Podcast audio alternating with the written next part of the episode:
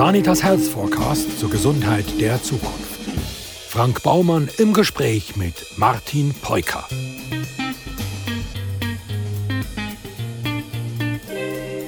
Martin Peuker leitet als CIO den Geschäftsbereich IT der Berliner Charité.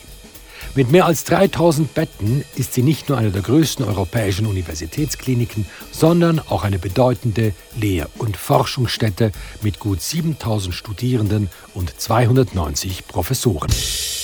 Martin Peuker, was tun Sie denn eigentlich so den ganzen Tag?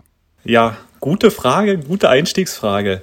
Ja, ne, als IT-Verantwortlicher in der Universitätsmedizin gibt es ganz viele Sachen, die man tut natürlich äh, zurzeit sehr geprägt durch die Pandemie. Ja, viele Ad-Hoc-Anfragen, ja, ähm, können alle Stationen, vor allem auch die Covid-Stationen, richtig arbeiten?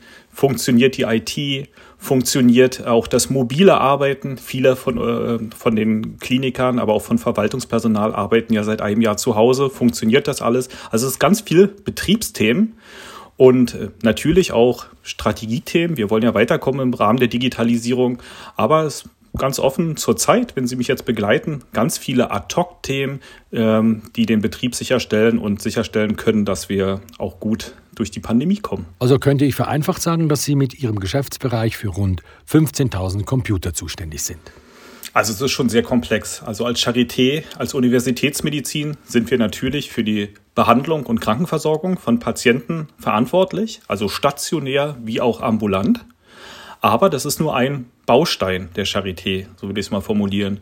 Wir sind auch verantwortlich für die Lehre der Humanmedizinstudierenden in Berlin und Umgebung. Und das sind auch über 7000 Studierende. Und darüber hinaus, und das ist eigentlich ein riesiges Feld, ist das Thema der Fakultät, der Wissenschaft. Ja, also wir sind auch dafür verantwortlich, ähm, auch Wissenschaft möglich zu machen. Und Wissenschaft hat ganz viele Aspekte, ja, also von versorgungsnaher Forschung mit dem ähm, Krankenhaus äh, gemeinsam bis hin die Ergebnisse auch naja, das muss ich nachher vielleicht nochmal erklären, Translation zulassen, bis in die molekulare Grundlagenforschung ähm, IT zu ermöglichen.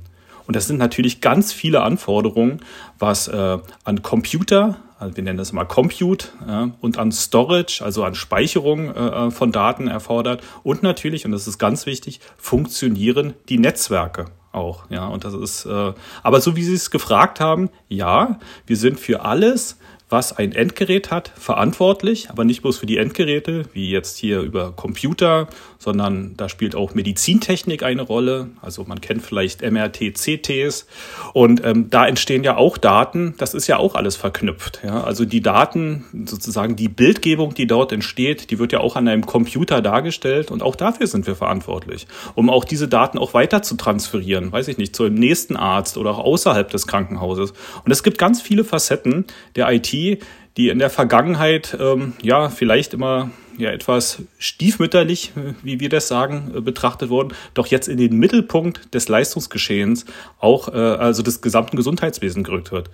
Wer nicht digital in Zukunft aufgestellt wird, ist einfach abgehängt. Naja gut, die Aufstellung ist ja mal das eine, aber als User will ich ja vor allem, dass mein Bildschirm nicht flackert, der, der Server surft und die Maus nicht zickt. Naja, ähm, äh, unsere Abteilung IT ist dafür verantwortlich, dass diese Geräte funktionieren, aber nicht bloß die Geräte und Netzwerke, sondern auch die Software, die darauf läuft. Ja, das machen wir natürlich nicht alles alleine.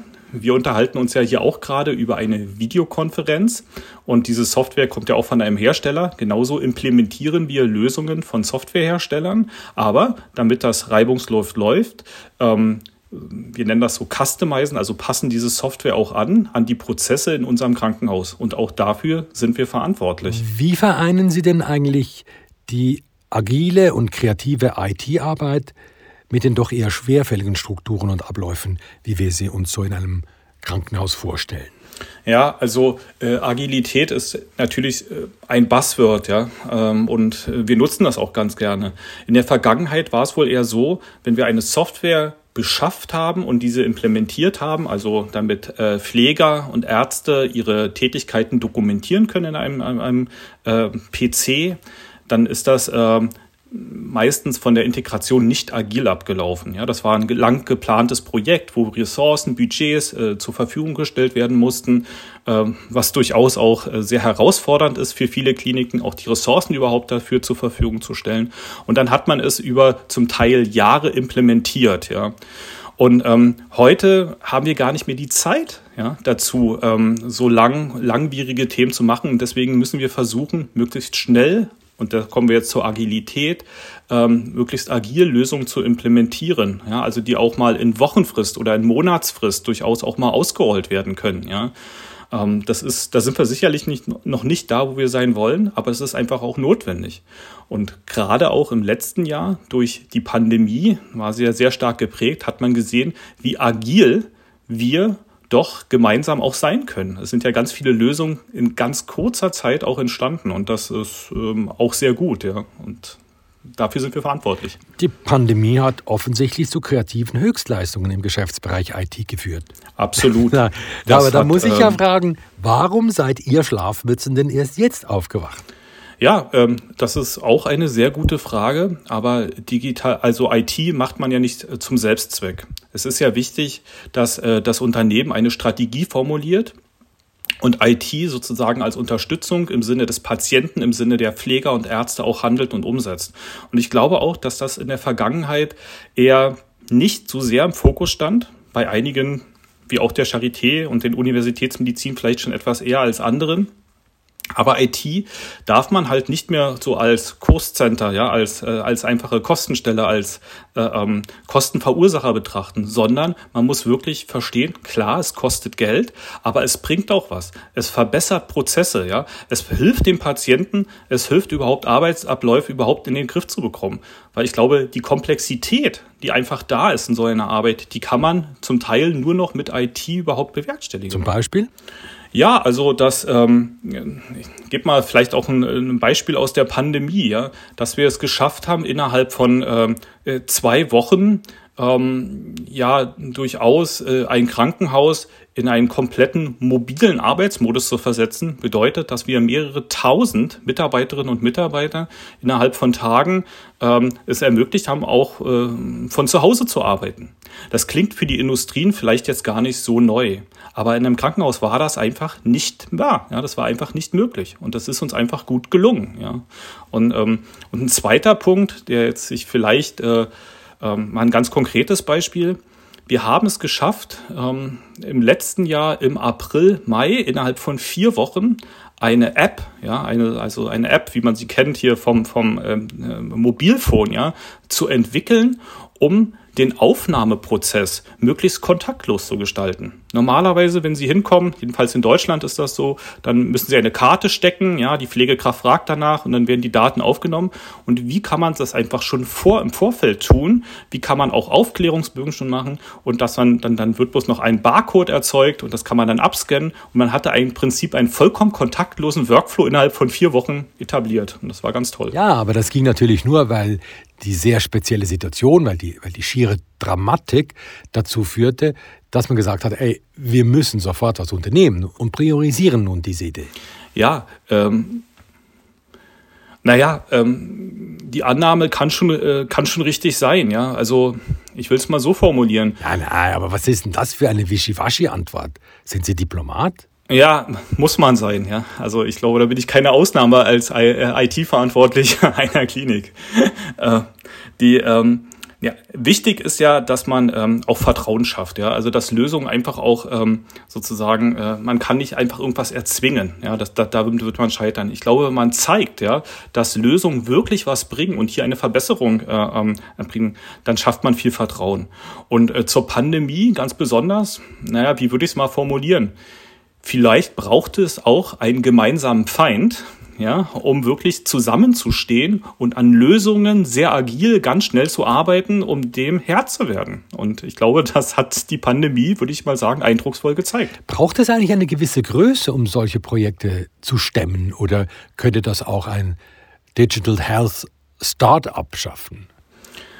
Ja, also die, die Startups zeigen uns ja, ja, wie, wie man agil Lösungen entwickeln kann auch, ja. Das muss man ja auch eher äh, fairerweise sagen. Nur ähm, da ist auch das Problem, äh, es reicht jetzt nicht einfach nur eine Lösung mal schnell äh, und die funktioniert dann bei uns beiden hier. Die muss ja auch skalieren, wie wir sagen, ja. Die muss ja auch funktionieren und ähm, auch für viele tausend äh, Patienten und Patienten anwendbar sein. Und nicht zu vergessen ist, wir arbeiten hier mit Patientendaten die haben einen sehr hohen Schutzbedarf und äh, da sind ganz andere Regulatoriken auch noch, die zu beachten sind. Also Datenschutz, Informationssicherheit und man kann jetzt nicht einfach mal so schnell äh, eine App entwickeln und das alles außer Acht lassen. Auch das muss mit berücksichtigt werden. Und ich glaube, das fällt natürlich größeren Einrichtungen etwas leichter, äh, ähm, sozusagen mit dem vorhandenen Personal auch Themen gemeinsam mit der Industrie umsetzen zu können. Wie viele Mitarbeitende hat die Charité denn eigentlich? Die Charité hat circa 18.000 äh, festangestellte Mitarbeiterinnen und Mitarbeiter. Dazu kommen ja noch die Studierenden on top, ja, und dann gibt es noch ein paar Beteiligungen, aber äh, 18.000 ist der Kernstamm. Ich als User mache mir natürlich keine Gedanken über die Herausforderungen, denen ihre IT-Fachleute gegenüberstehen. Ich will einfach, dass mein Arbeitsgerät, dass das System funktioniert. Und weil es ja meistens funktioniert, fehlt vielleicht auch mal das Verständnis für die größeren Zusammenhänge. Naja, also das, äh, das ist so, ja, das muss man aber auch rüberbringen können, ja, und ähm, aber das ist auch oft äh, von vielen, die meinen, sich auch mit IT auszukennen, das ist doch alles ganz einfach, das muss ganz äh, alles super funktionieren. Aber sie müssen sich halt wirklich Gedanken machen, nicht bloß um die Oberfläche, um das Endgerät. Und wir haben gute Endgeräte. Und natürlich kennt man äh, äh, App Stores, ja, wo man sich ein, eine App ja äh, runterklickt und dann ist sie auf dem in einer Minute auf dem Handy spätestens, ja, und dann kann ich damit arbeiten. Aber das ist ja sehr viel Infrastruktur noch ringsrum, ja. Also die Daten müssen verarbeitet werden. Sind sie immer dauerhaft verschlüsselt, ja? Äh, dass kein anderer darauf zugreifen kann? Wie werden die Daten abgelegt? Sind sie auch, auch dem Arzt äh, ähm, dann zugänglich? Und äh, tausende Themen ja, spielen da eine Rolle. Sagen Sie, reden Sie eigentlich von Servern oder sind das äh, ganze Häuser? Wie muss ich mir denn die Datensicherung in der Dimension einer Charité vorstellen? Wo, wo werden eigentlich diese unendlich vielen Daten geparkt? Ja, also ähm, da bin ich mal ja, also ganz frech, leider ähm, noch in großen Data Center nennen wir das, also Rechenzentren, also wo wirklich wird, also wir reden nicht mehr von dediziert einzelnen Servern, wie vielleicht, weiß ich nicht, jemand unterm Schreibtisch zu stehen hat, ja. Es sind auch äh, große äh, ähm, ja, Häuser, wo ähm, ja, also Racks, wie wir das nennen, in, äh, wo Server Farmen ja, integriert sind drin. Das ist aber alles virtualisiert. Ja? Also ich kann jetzt nicht mehr sagen, äh, diese App, ja, die läuft jetzt auf dem einzelnen Server und kann Ihnen den physisch zeigen, sondern das äh, läuft zum, äh, zum Großteil natürlich auch verteilt. Allerdings, und das ist so ein bisschen auch, äh, naja, ein bisschen Kritikpunkt auch äh, an äh, ja, der, der Gesundheitspolitik der vergangenen Jahre. Wir haben noch sehr wenig bis gar nichts, was Patientendaten betrifft, cloud-basiert abgelegt. Zumindest in Deutschland nicht. Ja. Das war einfach nicht zulässig. Und jetzt äh, müssen Sie sich so vorstellen, dass quasi jedes Haus ja, äh, eigene Rechenzentren betreibt. Und das macht ab, äh, auf Dauer gar keinen Sinn. Das können Industrieanbieter auf jeden Fall viel, viel besser. Ja. Oder zumindest sollte man darüber nachdenken, dass man diese Themen äh, auch zusammenfasst. Ja, also das ist sicherlich notwendig. Und wie sichern Sie die gespeicherten Daten? Ja, also es ist so, äh, dass im, äh, im Klinikum äh, viele Systeme, wir nennen das hochverfügbar ausgelegt sind. Ja, also äh, wir hatten ja auch, hat, konnte man in der Presse entnehmen, ja, im letzten Monat ein riesen Rechenzentrum eines Cloud-Anbieters, ich glaube in Frankreich war es, äh, ähm, die ist, wo ein Rechenzentrum Prinzip vollständig abgebrannt ist. Und da sieht man ja auch, und jedenfalls habe ich es der Presse entnommen, dass da auch äh, aufgrund Kostengründen einige äh, Nutzer dieses Cloud-Dienstes auch äh, günstige Varianten genommen haben, die nicht hochverfügbar waren. Die Daten sind einfach weg. Ja, und äh, das darf natürlich nicht passieren. Ja, also ähm, es ist so, dass die äh, Daten, die im Krankenhaus erfasst werden, äh, für, für das Klinikum hochverfügbar ähm, abgesichert sind in zwei auch geografisch getrennten äh, Rechenzentren, wie wir das nennen. Und ähm, das ist notwendig. Ja, zur Ausfallsicherheit auch. Man spricht ja nicht erst seit Corona vom Bedürfnis einer radikalen Veränderung im Gesundheitswesen, um es, was die Kosten betrifft, nachhaltiger zu machen. das geht nur mit der Digitalisierung. Ja, also abs ja, ganz, ganz sicher. Ganz sicher wird die äh, ähm, äh, Digitalisierung dazu beitragen, damit man bestimmte Prozesskosten auch äh, äh, verringert. Ähm, das, deswegen sage ich ja, sollte man IT-Kosten nicht singulär betrachten, weil dieser Kostenfaktor wird einfach steigen. Ja. Also äh, vielleicht auch mal ein Beispiel zu geben. An der Charité hat man sich jetzt committed, äh, vier äh, Prozent gemessen am Gesamtumsatz äh, des Universitätsklinikums dauerhaft in IT zu investieren, weil das benötigt man auch, um Digitalisierung wirklich auch umsetzen zu können. Also vielleicht ein Beispiel, wo kommen wir her? So bei 1,7 bis 2 Prozent. Das ist so der Durchschnitt der deutschen Unikliniken, gemessen am Gesamtumsatz, was man äh, in IT in den vergangenen Jahren gesteckt hat. Und wenn man das einfach mal vergleicht auch äh, mit Ländern, die äh, schon weiter sind in der Digitalisierung der Krankenversorgung, die liegen halt bei vier Prozent oder auch noch etwas darüber. Wenn man nach Nordamerika schaut, äh, sind das auch sechs bis sieben Prozent. Und ähm, ich glaube einfach, das ist auch notwendig. Und man muss es halt ganzheitlich, wie Sie es angesprochen haben, auch, auch ähm, klar sagen und auch bewerten, dass Digitalisierung auch hilft, ähm, neue Themen zu erschließen, Prozesse erst zu ermöglichen. Und wenn man das dann gesamthaft betrachtet, dann wird man auch sehen, dass Digitalisierung, ja, ähm, dass es das wert ist, ja, also auch zu investieren.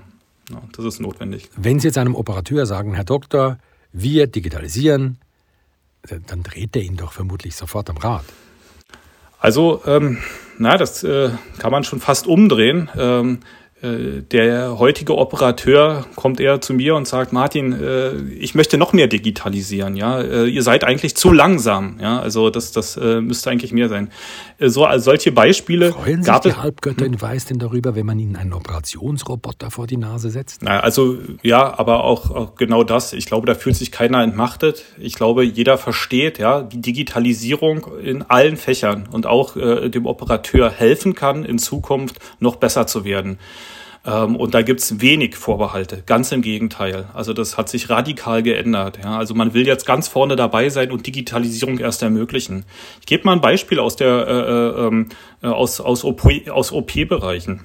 Wir kennen ja vielleicht alle schon mal diese Virtual äh, Reality Brillen, also die man sich aufsetzt, wo man in virtuellen Welten so abtauchen kann. Also ich mache das nicht so gerne, immer äh, nach kurzer Zeit wird mir da recht schwindlig, ja, muss ich zugeben. Aber ähm, ich muss einfach sagen, aber dass solche ähm, äh, ähm, Virtual Reality Brillen, wie wir es nennen, oder auch Mixed Reality Brillen. Was ist das? Das ist zum Beispiel, Microsoft hat da ein gutes Projekt am Start, die HoloLens, also wo man auch durchschauen kann und was ins Visier, wie so ein Head-Up-Display aus dem Auto, also wer das kennt, ja, äh, äh, so, so Sachen sieht. Und ähm, wir überlegen schon seit Jahren, ähm, wie wir ähm, solche Themen ähm, auch äh, ähm, weiter in, in Prozesse integrieren können. Und ähm, gebe ein Beispiel. Ähm, wir können zum Beispiel die ganze bildgebende Diagnostik, also die in der Radiologie entstanden ist, ja, also wenn man ein Röntgenbild gemacht hat oder von dem vorhin angesprochenen MRT, ja, wie wir in Deutschland sagen, dass man äh, die Bilder dem Operateur wenn er diese Brille aufsetzt, direkt ins Gesichtfeld einblendet, weil das ist ähm, auch besser für den Operateur, nicht immer hochzuschauen während einer OP und dann auf so einen zweidimensionalen Bildschirm und dann sich die Information zu holen, sondern immer die Information äh, zu bekommen, äh, die man da ist. Also wir haben das äh, an, zum Beispiel an äh, bei, bei OPs, bei äh, Lebermetastasen äh, mal probiert. Also es sind noch keine Routinethemen, aber da wird es einfach hingehen. Also dass einfach die ganzen Gefäße, die man gar nicht erkennt, ja, wenn man auf seine Leber schaut, einfach direkt aufgrund der vorhergegangenen Diagnostik äh, sozusagen in die Brille mit einblendet. Also das ist mal ein Anwendungsfall. Und das ist bereits Realität. Naja, also ähm, da, da gibt also so gute Versuche, auch schon während OPs auch genutzt. Ich will nicht sagen, dass das schon in der Regelversorgung angekommen ist, aber das wird sie in äh, naher Zukunft sein. Also das ist ist eine Technologie, die ist da. Ja, da, da, da ist wirklich, da geht's noch um die Brillen, die sind noch ein bisschen schwer, unhandlich. Kann ich die überhaupt die ganze Zeit bei OPs tragen? Das muss sicherlich noch viel besser integriert werden. Aber wo es auf jeden Fall schon da ist, und da finde ich, macht es auch Sinn. Wir haben ein gutes Beispiel ähm, äh, in der Lehre. Virtual Reality in der Lehre. Nicht nur durch die Pandemie jetzt äh, forciert, sondern auch schon davor, dass wir äh, bestimmte OPs ähm, abgefilmt haben äh, mit speziellen Kameras und dieses dann sozusagen in die äh, äh, so in einer virtuellen Welt sozusagen, wenn man sich die Brille aufsetzt, komplett nachverfolgen kann. Also dass ich mich als Auszubildender, um jetzt mal das beispielsweise äh, Medizinstudierender zu sein, ähm, mir die Brille aufsetze und dann ähm, direkt in dem OP dabei bin, kann das anhalten, vorspulen, kann mir das von jeder Seite, weil das ja dreidimensional ist, anschauen und dann durch äh, viel besser und interaktiver eine Lehre gestalten. Und das ist äh, ein riesen Quantensprung im, im Bereich der Lehre. Und das ist äh, quasi da. Sicherlich noch nicht überall verfügbar, aber die Technologie ist auf jeden Fall am Markt. Wie steht es denn mit dem IT-Nachwuchs? Ja, also das ist auch ein ganz, äh, ein ganz großes Themenfeld für uns. Ähm, Gerade ähm, gut die Charité in Berlin ähm, ganz wichtig, äh, wir suchen immer, ja, wirklich smarte Leute, IT-Leute, die sozusagen uns auch äh, weiter voranbringen in der IT. Und da ist Nachwuchsrekrutierung ein ganz großes Thema. Nun ist es so, äh, dass äh, gerade Großraum Berlin viele Universitäten hat und auch Fachhochschulen. Also äh, von den äh, drei großen Universitäten in Berlin gibt es beispielsweise auch äh, das Hasso-Plattner-Institut. Also äh, der Stifter ist da ein Gründer der SAP, das ist eine große Firma in Deutschland. Und ähm, hier wird vor allem Computer Science gelehrt, ja, auch mit ganz neuen Ansätzen. Und äh, wir versuchen natürlich äh, ähm, bereits in den Lehrveranstaltungen die Studierenden mit einzubinden und dann bei uns Bachelor- und Masterarbeiten einfach zu ermöglichen, äh, um dann auch äh, sozusagen, ähm, ja, ich sag mal, die jungen Wilden auch bei uns mit äh, äh, zu binden. Was wirklich und da steht die Charité vielleicht noch gut da, auch durch den Namen, aber für viele zunehmend schwieriger wird, weil jeder bei der Digitalisierung jetzt, die jetzt mit Macht kommt, jeder die gleichen Fähigkeiten am Markt sucht, ja, und wir haben gar nicht so viel gut ausgebildetes Personal, auch in der IT, um da hinterherzukommen. Ja. Und ich muss nicht sagen, dass, ähm, ich beziehe es jetzt wieder auf Berlin, ähm, ich weiß nicht, äh, ob das bekannt ist, dass der Tesla eine Fabrik baut äh, bei Berlin, ja, um, um, um äh, Autos dort zu produzieren, aber gleichzeitig auch Software-Themen äh, mit anzusiedeln in, in, in Berlin. Genauso macht es VW und, und, und Daimler.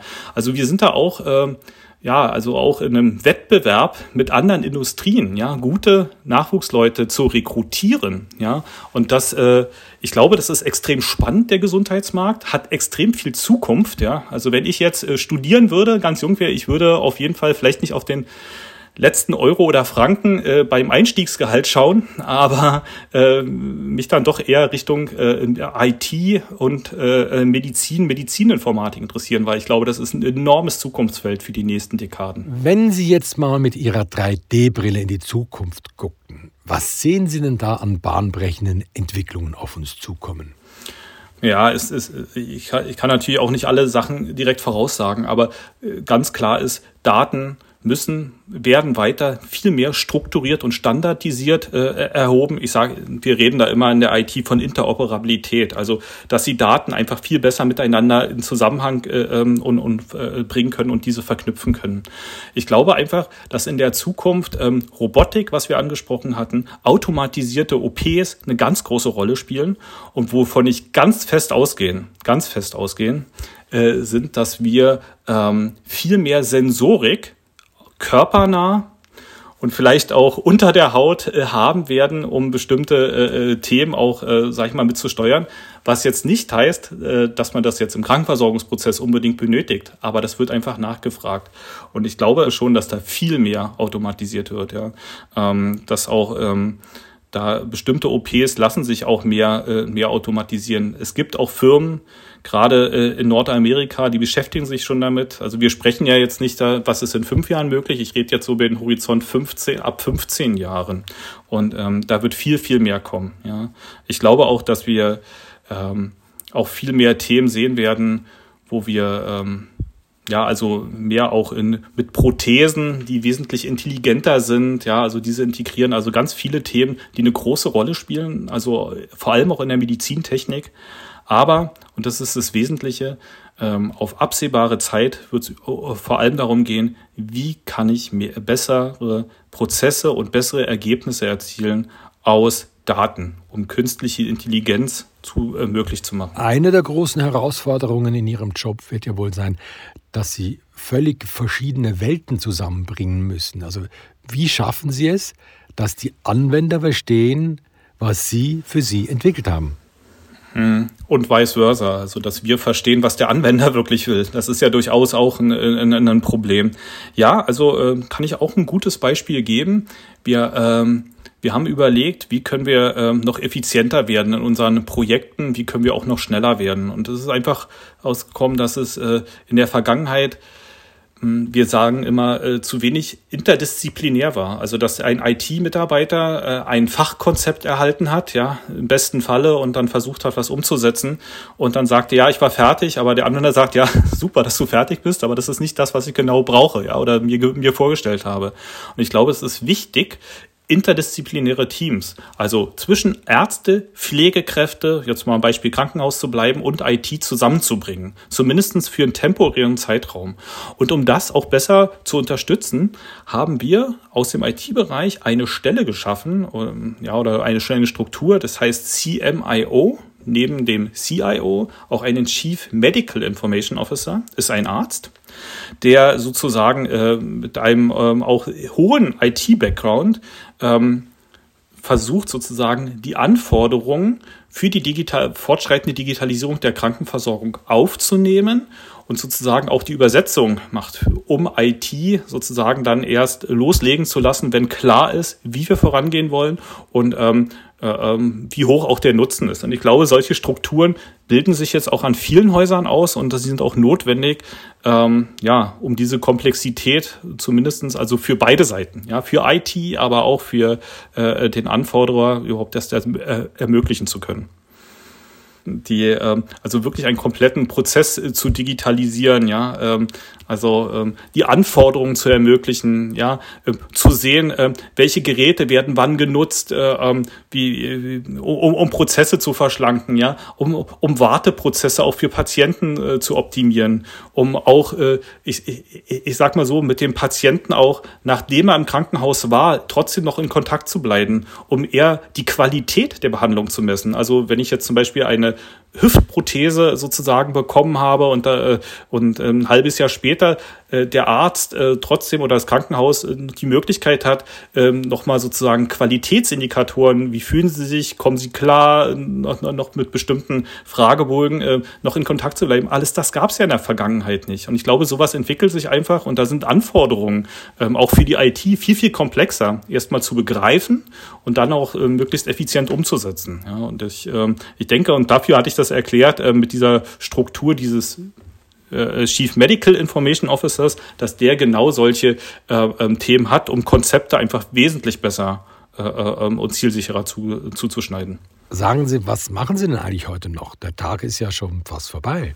Ja, also das, das, das äh, offen gesagt, das war jetzt meine Mittagspause. Das hat wunderbar reingepasst. Ähm, äh, das war auch äh, toll. Äh, allerdings ist so, äh, es geht in, äh, zumindest in 20 Minuten mit ein paar Workshops weiter. Einmal einerseits, und das ist, äh, ist quasi täglich so, haben wir immer äh, Pandemierunde. Ja, das ist jetzt, was ich auch eingangs sagte, dass es relativ äh, aktuell immer Themen gibt. Was ist aufgetreten? Wie sind Fallzahlen? Wie entwickeln die sich äh, zum Covid-Themen? Haben wir Themen? Müssen wir irgendwas tun? Auch äh, da sind wir im Prinzip fächerübergreifend alle dabei, aber IT auch immer und dann ist immer so ein bisschen die Lagebesprechung. Und dann gibt's heute noch, also wenn ich, ich gucke jetzt mal direkt auf meinen Kalender, noch zwei größere Workshops, auch einer ähm, zur zur Bildung. Das ist wirklich jetzt äh, ein Zufallstreffer zum Thema IT-Strategie. Ähm, wir haben so verschiedene Strategiefelder, die wir in den nächsten Jahren bearbeiten werden. Und da sitze ich sozusagen mit dem Leitungsteam aus der IT zusammen und wir gehen das weiter durch. Also es ist noch ein spannender Tag heute. Aber das ist auch das Schöne an der IT. Kein Tag ist wie der andere. Aber ähm, das ist auch äh, ja, das Spannende. Regen Sie als User sich eigentlich auch dermaßen über IT-Techniker auf, wie ich das immer tun muss? Ja, also oft, oft sitzt das Problem vor, vor dem Rechner, aber ist mir auch schon vorgekommen. Der CIO von der Berliner Charité, der Martin Peuker. Weitere Einblicke in die Gesundheit der Zukunft finden sich im Bestseller Sanitas Health Forecast. Und den gibt's überall, wo es gute Bücher gibt.